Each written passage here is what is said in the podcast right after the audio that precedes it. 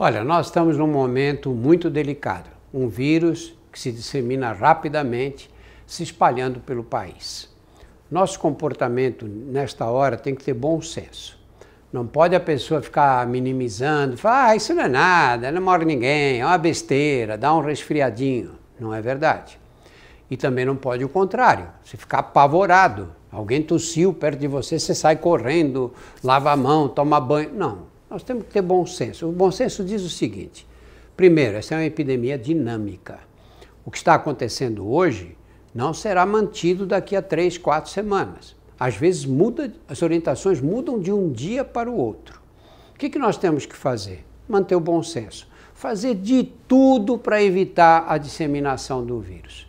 Tentar evitar aglomerações, tudo que não for absolutamente essencial deve ser cortado do dia a dia procurar reduzir a chance de adquirir o vírus e reduzir muito mais a chance de passar para outras pessoas se a gente tiver algum tipo de sintoma. O que vai acontecer? Vai ser o fim do mundo? Tenho que estocar comida? Eu tenho que, acho comprar máscara, andar mascarado? Não, não há necessidade. Não podemos fazer nem ser irresponsáveis e nem apavorados, porque isso não vai ajudar nada.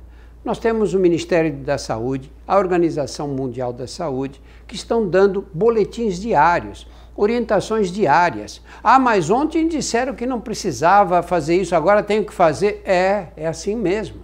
Porque, de acordo com a disseminação do vírus, as orientações vão variar. Vamos seguir essas orientações, porque é, elas são, elas são estabelecidas por técnicos, por gente que só estuda isso não, não acessa a internet, ouve o que qualquer idiota acabou de falar.